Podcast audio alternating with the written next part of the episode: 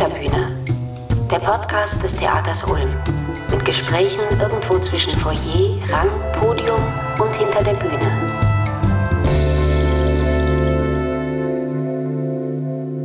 Herzlich willkommen zur Hinterbühne, dem Podcast des Theaters Ulm. Mein Name ist Nathalie Broschert und mir gegenüber sitzt Michi Hahn, unser Grafiker. Hallihallo. Hallo. Michi, du bist jetzt auch schon seit längerem verbandelt mit dem Theater Ulm und mit der Intendanz davor schon auch in Detmold am Landestheater. Kannst du uns mit zurücknehmen, wie diese Zusammenarbeit entstanden ist? Ja, also Kai Metzger habe ich ja eigentlich, äh, das geht ja noch viel weiter zurück. Ähm, es war damals in den Ende der 90er Jahre, waren die Bayerischen Theatertage in Coburg und ähm, da bin ich äh, ausgewählt worden als Grafiker durch ein Auswahlverfahren. Und äh, da war der ähm, Kai Metzger schon am Haus. Ähm, und der hat das gesehen, diese Ausstattung äh, und also diese grafische Ausstattung. Und dann stand er irgendwann äh, in Hamburg, weil er Intendant geworden ist in, am Nordhauser Städtebund Theater und äh, hat mich gefragt, ob ich dort Grafiker werden will. Und so, und dann begann unsere Zusammenarbeit. Und das, äh, wir hatten jetzt, hatte ich neulich eine Besprechung mit ihm. Das ist jetzt knappe 25 Jahre. Also 25 Jahre sind wir zusammen. Und ähm, in Halberstadt äh, kam ja dann der Christian auch dazu als Chefdramaturg und dann sind äh, der, der Kai Metzger und der Christian Katschmann, die sind dann nach Detmold und von Detmold nach Ulm. Also ein langer Weg und ja, das hat sich äh, bewährt, jedenfalls für mich. Und wenn du jetzt Ulm anschaust und die grafische Arbeit, die du ja machst fürs Theater Ulm, ist das dasselbe? Ist das nur ähnlich oder ist das was ganz anderes im Vergleich zu, dem, äh, zu den Theatern in Halberstadt, Quedlinburg und Detmold? Naja, also das, wie sagt man, das Grundprofil also äh, äh, der Arbeit, das ist ähnlich. Also alle Theater brauchen Leporellos, haben ihre Jahreshefte, Abendprogramme, ja. Und ähm, es ist, äh, natürlich gibt es Unterschiede in Sachen äh, Ausstattung, zum Beispiel wie grafische Arbeiten, äh, was für grafische Arbeiten äh, erstellt werden. Äh, und ich sage jetzt mal, das äh, ähnelt natürlich bei allen, je größer das Haus ist, desto größer ist der Umfang. Und jetzt ich persönlich man entwickelt sich ja weiter. Ne? Also das ist äh, natürlich schön, dass man so die Möglichkeit hatte, sich auch eigentlich frei zu entwickeln. Das muss man jetzt ja auch Kai Metzger äh, zugestehen und dass man ähm, auch eine große Freiheit hat. Das ist ja ein hohes Gut. Und ähm, natürlich liebe ich die Illustration und ähm, der Schwerpunkt optisch ist ja, sind ja die Plakate.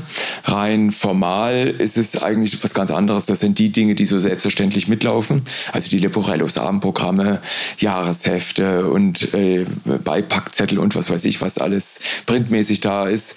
Das fällt ja eigentlich arbeitstechnisch viel mehr ins Gewicht, aber optisch fallen die Plakate am meisten auf. Ne? Und das ist künstlerisch der Schwerpunkt. Und ähm, da muss man dann sagen, so, das war bei allen Theatern so. Äh, das war in Halberstadt so, Detmold. Und das ähm, ist jetzt auch so eine Handschrift äh, geworden für die Intendanzen von Kai Metzger. Das so. Und äh, natürlich hat sich das entwickelt. Ja, das äh, sieht man ganz deutlich, wenn man das nebeneinander hält. Es gibt dann diesen berühmten Effekt, wenn man die Plakate von früher anguckt. Oh mein Gott. Ja, und jetzt ähm, äh, ist man, hat man sich einfach äh, in einem anderen Stadium, bewegt man sich. Es sind ja auch andere Aspekte. Ne? Ist ja nicht nur, ähm, ich sehe ja die Plakate ja nicht nur als reine Werbefläche für ein Stück, sondern das sind ja auch zum Teil sehr persönliche Aussagen. Das ist ja eine persönliche Sicht ähm, auf das Stück mehr. Ne? Und da die Plakate ja jetzt weniger so im städtischen, es sind im städtischen Raum, aber sie sind ja nicht explizit nur gemacht worden für den städtischen öffentlichen Raum, sondern für, vor allen Dingen für die Theater selber ähm, im Haus. Und da guckt man anders drauf, weil man ja nicht auf diese berühmten zwei Sekunden Wert, äh, legen, äh, Wert legen muss, dass an so ein Plakat erfasst wird und gelesen wird, sondern man kann ganz andere Erzählungen machen, weil die Leute ja in den Pausen davor stehen und gucken können oder sich das so angucken. Ne? Aber ja, das ist, das ist im Prinzip die Kontinuität, die wirklich geblieben ist. Also so gesehen äh, hat sich das nicht großartig unterschieden vom, vom, vom Umfang oder äh, sagen wir mal vom Wirken, äh, sondern inhaltlich äh, hat sich da was getan. Ne? Und wie können wir uns die Entstehung dieser wundervollen Grafiken, dieser Poster, dieser Plakate äh, denn vorstellen? das ist eigentlich, manchmal ist es total profan. Äh, die meisten Ideen oder viele Ideen habe ich, wenn ich mit Christian, also den Chefdramaturgen oder mit den Dramaturgen telefoniere. Da fällt mir auf spontan, die sagen irgendwas und ich muss es gestehen, oft höre ich dann schon gar nicht mehr zu, weil ich dann schon die Idee entwickelt habe und, ähm, oder entwickle gerade. Und ähm, das ist ein großer Aspekt dabei. Es sind ja auch manchmal so Sachen, äh, die äh, man sieht was in einem völlig anderen Zusammenhang und ähm, ist aber sozusagen mit dem Stück beschäftigt. Und da kommt einem die Idee zu dem Plakat, wobei das sich inhaltlich direkt vielleicht gar nicht so abspiegelt. Ne? Äh, das kommt ja auch manchmal vor. Also die Assoziativgedanken, die aber von der anderen Seite ähm, das Stück oder den Inhalt wieder vielleicht erzählen, ohne dass sie direkt eingehen auf den Inhalt. Ne? Und ähm, ja, wenn niemand mit mir redet, kommt ja auch vor, dann muss ich äh, Inhalte suchen. Also ich lese dann äh, oder ich höre mir die Stücke auch an oder wenn es Texte sind, sind ja auch oft Adaptionen, wo es Literaturvorlagen gibt, dann, dann höre ich mir das an zum Beispiel und äh, dann so kommen die Ideen. Es gibt auch manchmal den Fall, wo ich keine Idee habe. Das ist ein bisschen misslich. Was machst du dann? Ja, eben. Ähm, rufe ich Christian nochmal an, hast du noch, oder da rufe ich, habt ihr Material? Ja, das gibt's. Das ist dann, ja, dann ist das der äh, quälbare Leib, würde man sagen, ja. Weil man dann, dann steht man ein bisschen da. Und ähm, dann kann es dann sein, dass man zuerst andere Arbeiten macht und irgendwie. Und wenn man es dann aber abgeschlossen hat, dann fällt es einem ein, naja, das war's. Aber das kommt auch vor. Man, also ist jetzt, man muss ja, ich weiß nicht, wir haben jetzt aufgezählt, es sind ja 30 Produktionen hier in Ulm, das heißt 30 Plakate. Das heißt pro Spielzeit. Pro Spielzeit, du? ja. Mhm. Das heißt ja, theoretisch bei 10 Monaten spielt man 11 Monate, bei 30 Plakaten, wie viel muss man machen? Also drei Stück im Monat nur für Plakate. Also im Prinzip ist das schon, schon ein Vollzeitjob. Ne? Und ähm, da kann es dann schon mal passieren. Aber ich sage jetzt mal, in der Regel ist eigentlich was da. So, äh, das, das geht komischerweise dann relativ gut. Ne? Aber sind das Skizzen, sind das echte Ölgemälde? Was ist die künstlerische, wirklich haptische Grundlage dieser Plakate, die wir im Theater sehen? So unterschiedlich. Also früher habe ich sehr viel Skizzen gemacht und die sind dann auch ziemlich ausgearbeitet sogar. Ne? Und das habe ich dann gescannt, im Computer weiter bearbeitet, dann Typografie gesetzt, groß ausgedruckt, übertragen auf dann die Leinwand oder so. Und das allein ist schon sehr äh, zeitraubend. Ähm, aber äh, heute mache ich es eigentlich tatsächlich so, dass ich äh, oft ganz kleine Skizzen, so Telefonskizzen mache und dann direkt aufs Papier gehe oder auf die Leinwand oder sowas. Also ich mache da gar nicht mehr, weil ich mir jetzt so jetzt äh, sag mir, komm, äh, hab Vertrauen zu dir selber. Du hast eine Idee, du hast es ungefähr manifestiert, leg los und äh, dann guckst du, wie du weitermachst. Ja? Also äh, ich bin jetzt gar nicht mehr so der große Planer, sondern habe dann später das Problem, wie mache ich das mit der Schrift, weil da ist oft kein Platz mehr. Ne? Also so, sowas kommt dann schon auch vor, aber mir ist so, dass ähm, ich, ich, ich liebe jetzt gerade so dieses Spontane dann und sich das entwickeln lassen. Also äh, manchmal gibt es überhaupt keine Skizze, ich habe dann nur die Idee und fange gleich an. Auch aus Zeitgründen. Ne? Und das ist halt offen.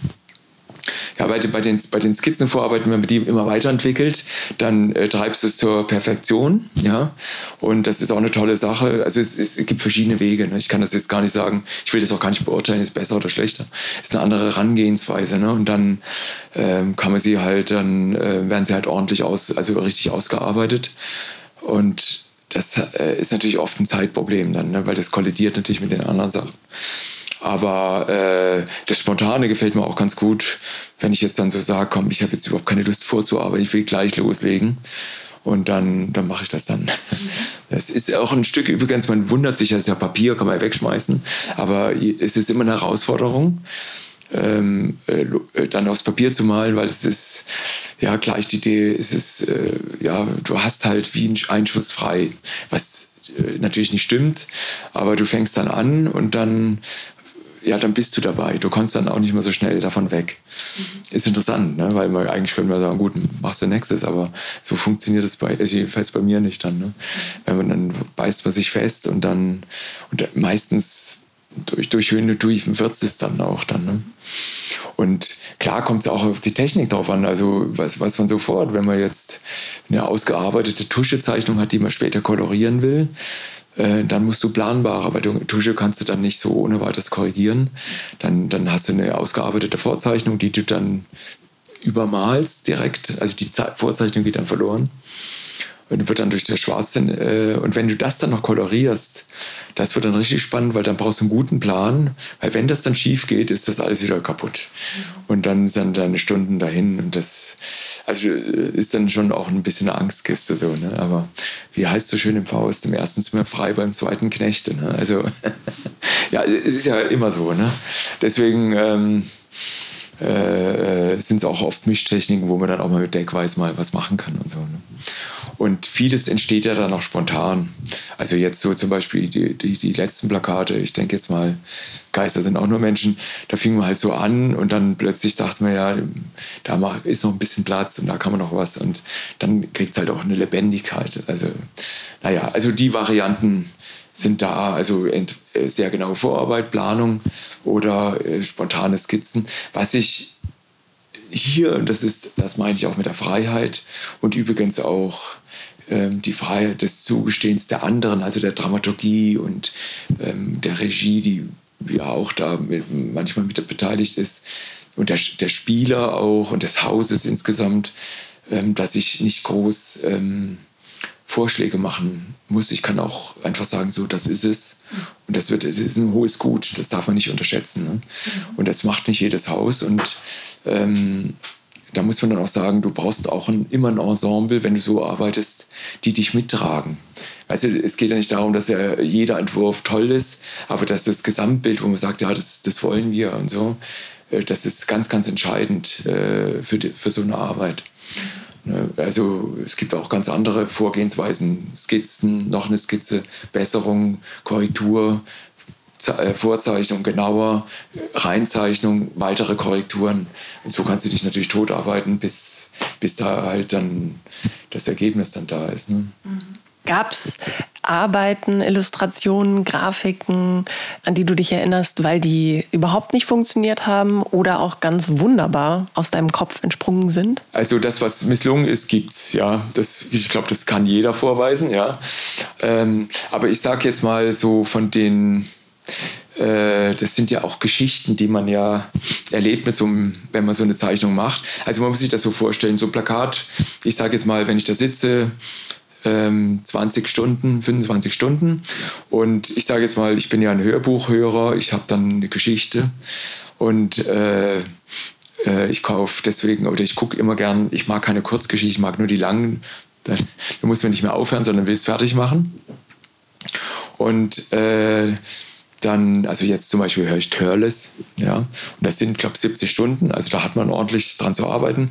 Und äh, wenn man dann sowas abschließt, dann schließt man auch ein Buch dazu. Ne? Das ist wie eine Geschichte.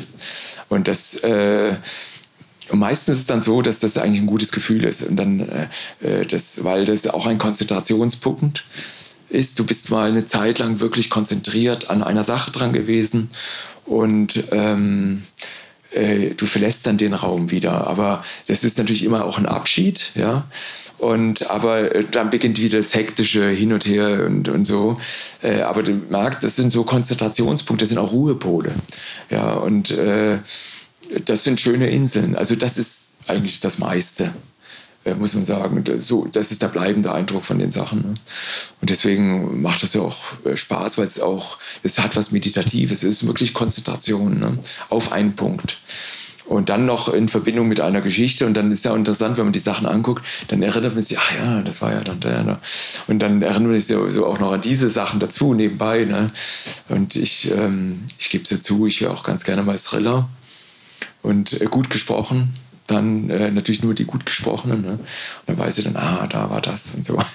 ja, das ist schon eine lustige Geschichte. Also so gesehen ist es, äh, äh, und jeder, der, sag ich mal, tätig ist, auch künstlerisch. Und das könnte jetzt wahrscheinlich jeder sagen, der im Haus ein Regisseur oder der eine Textfassung oder eine Regie, Regie hat, hatte oder einen Dramaturg, der das begleitet hat mit der. So, gibt es ja überall dann diese Abschlüsse dann. Ne? Das ist dann, man ist dann mal versinkt in, in so eine Insel und dann wacht man dann irgendwann auf und dann geht mal weiter. Das ist halt das Problem am Theater eher, dass es so äh, Schlag auf Schlag geht. Ne? Ähm, also daran, das fällt mir wirklich schwer, sind große Stoffe, also auch in kleiner Form. Und dann steigt man ein und äh, öffnet ja eine Tür nach der anderen. Und äh, bevor man richtig äh, drin ist, heißt es schon wieder, wir brauchen das Nächste. Mhm. Ja, und das ist halt eigentlich immer ein Jammer, weil viele Themen, wo ja auch viel Energie drin steckt ne, und äh, Arbeit und auch Jahrhunderte Geschichte und Interpretation zum Teil, ne, äh, das wird dann so weggefrühstückt. Und ich mache ja dann auch die Leporellos und bevor es dann so richtig angefangen hat, steht schon letzte Vorstellung. Ja, das ist dann immer, wo ich dann sage, hey, ich habe doch da gerade angefangen. Und das ist, ähm, das ist dann so die, die andere Geschichte dabei dann. Ne? Und wie bist du als Grafiker überhaupt zum Theater gekommen? Das, äh, ich musste nicht, ich war schon.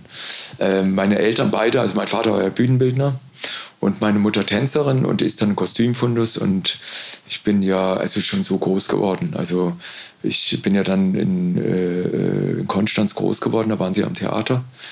Und ähm, dann irgendwann bin ich, habe ich Grafikstudium gemacht in, in, in, in Hamburg. Und dabei habe ich mal einen Ausflug in die Werbung gemacht. Ähm, war eine interessante Erfahrung, aber es war auch überhaupt nicht meins. Ja. Und äh, dann fing das dann an, in Lüneburg war dann das erste Engagement und das hat auch so typisch angefangen. Ähm, der Intendant hat sich beworben im, was weiß ich, September, nichts mehr gehört, also würde das nichts. Und vier Wochen später, du, wir brauchen, äh, ich habe nächste Woche, muss ich das äh, Jahresheft präsentieren, ich brauche äh, jetzt innerhalb von einem Monat zwölf Plakate. So, das war der Anfang, so fing es an und so kam dann eins zum anderen dann. Ne? Und wenn du da mal drin bist, dann lernst du ja die Leute kennen, die gehen dann woanders hin und dann ist da so ein bisschen Schneeballsystem. Und äh, ja, so ist man eigentlich von Anfang an, bin ich drin. Ne? Also ich kenne das Theater. Übrigens hier Peter Molerus, äh, wir waren ja zusammen in Konstanz. Ich habe eine, Aus, eine Ausbildung gemacht als Schauwerbergestalter. Ähm, sie war, ich war, glaube ich, drittes Lehrjahr und sie kam als erstes Lehrjahr dann dazu. Also auch wir sind ja praktisch ein, ein Berufsleben zusammen schon. Ne? Also es, es, sind die Wege sind dann so klein. Ne? Und so war ich schon da drin. Das war für mich klar, dass das äh, so enden wird dann. Weil für was anderes funktioniere ich, glaube ich, auch gar nicht. Weil was schätzt du dann an der Arbeit am Theater für dich als Grafiker so? Ähm, naja gut, die Inhalte sind anders und ich glaube, es, es geht halt ums Menschsein. So, das steht da viel mehr im, im Mittelpunkt auch. Also jetzt, was, was die, die, die Bühne bringt, sind ja Auseinandersetzungen mit der Existenz allgemein. Ich gehe ja leidenschaftlich gerne ins Theater. Na, ich ähm, in Hamburg auch viel, natürlich klar. Und das sind ja dann die Themen, die da sind. Und ich finde das sehr ähm, zupackend oder angreifend oder berührend, wenn Theaterabende, wo man rausgeht, Tage nach, noch nachschwingen. So, ne? Das finde ich, das hat was. Also das geht uns direkt an. Und ähm, ich glaube, es hat auch was sehr Substanzielles. Das finde ich wichtig und das ähm, muss sein, sage ich jetzt mal so. Du wohnst in Hamburg, bist aber der Grafiker fürs Theater Ulm und auch noch weiterhin äh, für das Landestheater in Detmold. Wie kannst du trotzdem die äh, Nähe zum Theater behalten? Ähm, speziell Ulm oder speziell ja, ja. auch Detmold? Natürlich machen die Medien viel. Und ähm, äh, früher habe ich sehr viel telefoniert. Das ist, also man hat ja früher Korrekturen per Telefon. Also war die Leitung stundenlang besetzt. Heute ist es ein bisschen einfacher. Ähm, äh, klar, ich kriege den Tagesbetrieb nicht mit. Ne? Aber äh, letztlich viele Dinge, da braucht man äh, gar nicht den direkten Kontakt, die laufen ja so. Ähm, es sind ja nur wenige Punkte, wo das überhaupt so wirklich relevant wird. Ähm, durch regelmäßige Besuche. Also was ich viel wichtiger finde, ist gar nicht jetzt die Absprache im einzelnen Projekt, das ist dann punktuell gut, wenn man äh, darüber redet mit den Leuten, ist klar für ein Plakat oder und, und so weiter. Ähm, aber viel wichtiger ist, wie die Gesamtstimmung ist. Also wenn ich jetzt zu Besuch bin, kriege ich ja mit, wie die Leute takten und die erzählen mir alle was. Also ich, ich gehe, ich brauche bloß zum Pförtner zu gehen, dann wird er schon was erzählt. Und das sind ja alles Informationen, äh, die tragen ja viel mehr. Das ist ja alles zwischen den Zeilen und das Nonverbale, was da auch erzählt wird. Und äh, äh, da kriegt man natürlich sehr viel mit. Und viel, viel ist übergeordnet. Also klar, es geht dann auch mal ganz konkret um diese Sachen oder ich gehe da mal mit auf eine Probe oder auf einer Stellprobe und kriege dann mit und da weiß ich sofort, okay, das Plakat geht so und so. Das ist sehr hilfreich und es wäre sicherlich auch hilfreich, äh, wenn man das öfter hätte. Ähm, ist aber nicht, glaube ich, wirklich ausschlaggebend, um das, äh, den Job zu machen. Und äh, äh, der Kontakt, wie gesagt, ist hauptsächlich dann über Telefone. Das, sind ja auch manchmal solche Gespräche. Man hat eine Anzeige oder eine Korrektur oder, oder hat eine Kurzkorrektur und spricht dann. Also das, das Telefonat ist dann kurz die Korrektur, die anderen drei Stunden ist dann, wie geht's dir? Ja? So, und da erfährt man sehr viel. Und das, sind, das ist eigentlich so der Stoff. Darüber funktioniert das. Und man muss natürlich auch fairerweise sagen, ähm, ich habe ja gefühlt, jedenfalls für mich, sehr viel Kontakt zu den Leuten. Und ähm, äh, ich weiß ja, man weiß ja gegenseitig, was so persönlich abgeht. Ähm, aber viele Theater haben ja Agenturen, da läuft das ja rein sachlich ab. Die sitzen in ganz anderen Städten und auch in anderen Städten und da wird dann äh, rein dienstlich konferiert. Dann heißt es hier, wir brauchen die Daten dann und dann und dann ist die Abgabe. Dann gibt es so ein paar, die haben überhaupt keinen äh, äh, oder ganz wenig, fast keinen Kontakt oder wenig persönlichen Kontakt. Also mir ist jetzt nicht, also es gibt es bestimmt auch, dass mal jemand von der Agentur vorbeikommt, aber äh, und dann sich eine Vorstellung anguckt. Aber ähm, ich bin ja mittendrin. Ich war jetzt ja, bin ich ja gerade zu Besuch. Ich habe jetzt drei, vier Stücke gesehen und ähm, rede ja dauernd mit den Leuten. Das machen ja Agenturen ja gar nicht. Das, also so gesehen haben wir einen sehr engen Kontakt. Und das gilt natürlich auch für Detmold oder für andere Theater. Das ist dann immer ähm, so, das ist mir auch wichtig. Ne? Das brauchst du auch, äh, um, äh, auch für den Austausch insgesamt. Die Leute kommen ja auch mit Anliegen. Sag mal, dieser berühmte Satz, Michi, kannst du mal? Da weiß ich schon, okay, ja, ich hole mal einen Blog. Ja, das wird anstrengend, ja. So, die kommen ja dann und dann macht man das, wenn es geht, dann auch und da freuen sie sich und das, das schafft die Nähe. Ne? Wie können wir uns denn deinen Arbeitstag vorstellen und auch deinen Arbeitsort? Ähm, du, der Ort ist schnell beschrieben, äh, im Prinzip zwei Schreibtische, Computer, Malstifte und jede Menge Farben, Papier, Material und so weiter. Also ich bin ja noch analog, würde ich immer sagen. Ne? Ich mache ja viel, also gemischt, wirklich so. Aber ähm, die Plakate mache ich in der Regel analog, also mal, zeichne und äh, was das halt so hergibt. Ähm, und dann habe ich da einen Scanner, dann wird das gescannt und, und, dann geht das in die Elektronik.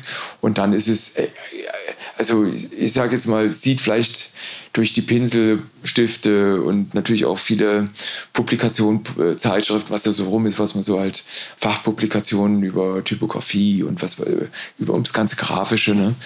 Ähm, ansonsten sieht das aus wie ein kleines persönliches Büro. Ne? So, und dann, äh, da ich ja zu Hause arbeite, ist es, ähm, habe ich natürlich auch irgendwie einen Rhythmus. Klar, Kind muss zur Schule und so. Ich stehe relativ früh auf. Also ich fange gern fünf, halb sechs an. Und dann ähm, geht die Vorbereitung so, dann ist das auch 10 Uhr, muss ich dann mit dem Hund raus. Ähm, ich habe einen kleinen Border Collie, ja, mittelgroßen Border Collie. Ne? Und der will ja auch versorgt sein, ja. Der Moritz. Und dann gehen wir spazieren. Und dann ist bis nachmittags, ganz normal, dann mittags bis nachmittags. Ne? Und dann kommt halt die Abendrunde und dann, ich mache keinen Sport, kommt das natürlich. Und dann nachts nochmal und dann geht es wieder so. So ist das eigentlich total normal und ähm, äh, geregelt nach Möglichkeiten. Allerdings muss man sagen, ähm, halt auch Samstag, Sonntag dann so. Also äh, es mischt sich natürlich mit dem Zuhause, wenn irgendwas da ist, dann, also äh, jetzt, äh, meine Frau macht Schichtdienst. Das ist ein großer Faktor und die ist, das Kind geht noch in die Schule. Das, das bestimmt viel mehr den Alltag als jetzt äh, äh, die Arbeitsvorgaben vom Theater, weil es ja keine, es gibt zwar Termine, aber es gibt ja keine, es ist ja trotzdem fluide, ja. Also wenn es dann heißt, äh, Abendprogrammheft machen, dann äh, da gibt es einen Endtermin, aber wann ich das dann genau mache, das ist ja offen. Und also die Flexibilität braucht man ja auch. Ne? So. Und äh, das ist ja auch das Schöne an dem, auch so an dem Arbeiten am Theater und dass man so eine Freiheit ja auch ein bisschen hat. Äh, dass man das unterbringen kann, je nachdem. Es ist ja auch so, so abhängig, äh, äh jetzt ich komischerweise, ich fange gern früh an zu zeichnen, ja, ich stehe auf, Kaffee und fange an. Das ist das Liebste für mich, ja. Ich könnte jetzt nicht mittags anfangen, komischerweise subjektiv so, ne. Also mache ich äh, mittags dann äh, gern dann die Computerarbeiten, äh, so, so hat man so seine, das kann man sich dann ja frei einteilen. Ne? Und jetzt haben wir gerade schon vom Hund gehört und vom Sport. Was machst du denn sonst noch gerne, wenn du eben nicht an den Illustrationen oder den ganzen Printprodukten arbeitest? Ja gut, also ich äh, bin ja leidenschaftlicher Läufer. Ne? Also ich habe natürlich meinen Hund. Das sind ja schon mal ein paar Stunden am Tag, mit dem ich da spazieren gehe. Kann ich übrigens immer empfehlen. Ich sehe das hier. Hier bin ich zwar umtriebig, aber die Schrittfrequenz ist doch erstaunlich niedrig. Also man bewegt sich. Ne? Und ähm, ich habe mich schon oft auch manchmal geärgert, Mensch, jetzt muss ich mit dem Hund los und jetzt bin ich gerade drin. Und ja gut, also gehst du raus und das ist ja immer ein, ein Unter, eine Unterbrechung. Interessant ist, wenn du dann zurückkommst, ähm, guckst du drauf, ah, ich muss so und so, zack, ging die Arbeit schneller fertig, zum Teil weil äh, man beißt sich nicht so fest, man muss immer raus und die frische Luft tut dann gut. Dann, ich mache ja regelmäßig, laufe ich meinen Hamburg-Marathon. Und das ist ja auch immer ein nettes Event und so. Ich sage ja immer Long Jog dazu. Ich bin ja jetzt nicht, ähm, ich bin ja nicht mehr abhängig von Rennzeiten. Und äh, äh, also das, das mache ich dann schon. Und äh, ist auch wichtig, Bewegung. Und ich muss auch sagen, äh, man sitzt ja viel in der Bude und ich bin ja dann letztlich irgendwo immer dann auch allein. Das Rausgehen ist halt auch ein guter äh, Austausch mit draußen. Ne? Ich bin leidenschaftlicher Theatergänger, Konzertgänger, Operngänger. Und das nehme ich natürlich äh, auch wahr. Ich bin ja viel unterwegs dann so. Ne?